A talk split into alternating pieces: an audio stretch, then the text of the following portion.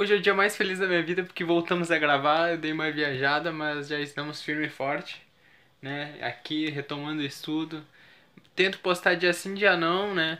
Fiquei uns dois dias sem postar, mas estamos junto aí, vamos nessa. E chegamos finalmente na primeira ordem, os espíritos puros.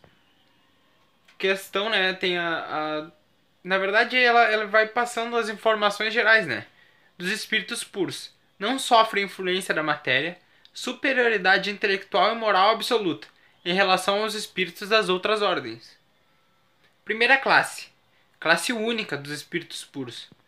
Percorreram todos os degraus da escala e se despojaram de todas as impurezas da matéria.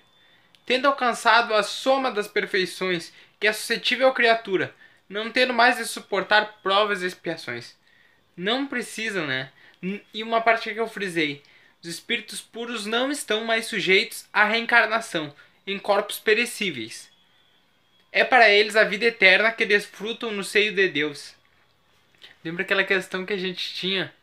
Que Jesus prometia a vida eterna, a, gra a graça eterna, né? Claro que a gente tem uma visão de paraíso um pouco diferente, nós como espíritas, né? Não aquele paraíso simplesmente contemplativo, mas um paraíso em que trabalhamos bastante lá, a gente trabalha aqui, trabalha lá. Mas essa felicidade não é uma ociosidade monótona, a transcorrer numa contemplação perpétua, que eu acabei de falar. São os mensageiros e ministros de Deus, cujas ordens executam para a manutenção da harmonia do uni universal. Comandam a todos os espíritos que são inferiores, né? Partindo de uma questão lógica, né? Eles como adquiriram mais conhecimento e mais elevação moral, embora sejam extremamente humildes, eles coordenam aqueles que nós que estamos encarnados, eles já são muito evoluídos, que são subalternos a esses. Então, né, eles são muito, muito, muito, né? E comandam a todos os espíritos que são inferiores. Ajudam-se no aperfeiçoamento, né? Designam missões. Assistir os homens suas aflições Consinta ao bem as expiações das faltas que os mantêm distanciados da felicidade suprema. É para eles uma doce ocupação.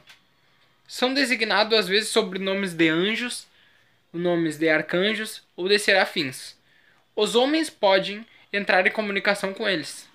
Imagina, com os anjos lá, né? Tu poderia de forma através da fé, que é o maior WhatsApp, maior Facebook assim de mensagem instantânea né, é o pensamento.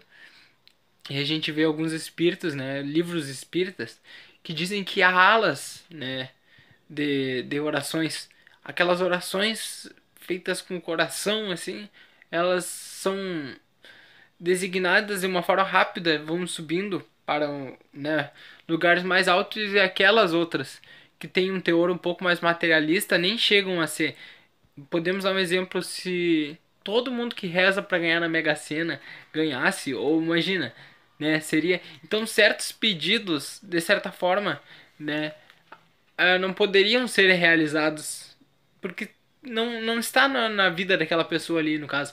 A pessoa, se ela, ela tem que batalhar, no caso, para conquistar, tentar. Mas o simples fato dela rezar para conseguir, quantos não rezam para conseguir a Mega Sena? Né? Se fosse possível assim, só pelo poder da oração, todo mundo ganharia, cada um ia ganhar 0,1 centavo, porque o mundo todo praticamente ia ganhar, todos que jogam, né? Tem essa fé. Então a oração, ela quanto mais direcionada e mais sincera, mais. E falando assim, mais pro próprio crescimento da gente moral mesmo. Às vezes aquela coisa que a gente não gosta, quando pensa, quero me pedir para mudar aquele defeito que eu tenho, ou então para conseguir fazer um projeto legal. Essas orações que transcendem o nosso egoísmo de, ah, eu queria tal coisa amanhã, queria. Ah, né? Ou então que tu queira, tipo assim, eu quero passar nessa prova do, da faculdade, do colégio, porque eu quero ajudar as outras pessoas, não sei o que, entendeu? Tem um objetivo a mais, certamente você tá amparado. E aqui, né? Vamos voltar só para finalizar o estudo, né? Vamos bem rapidinho, porque essa questão é só tem uma classe, né? Dos puros.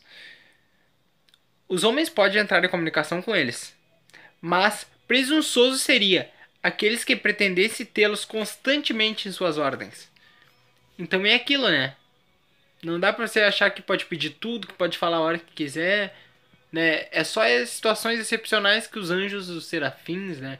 Os arcanjos entram em contato e tem toda uma hierarquia. A gente não pode esquecer que o plano aqui o físico, embora seja limitado, né? Tipo, ter corrupção na política, essas coisas assim, é uma parte lógica e o plano espiritual também é lógico. Ah, os encarregados, a gente tem um anjo da guarda aí, você reza, aí provavelmente o anjo da guarda que vai repassar o seu pedido para um outro, que vai repassar para um outro conforme vai passando, entendeu? Até chegar alguém que possa realizá-lo.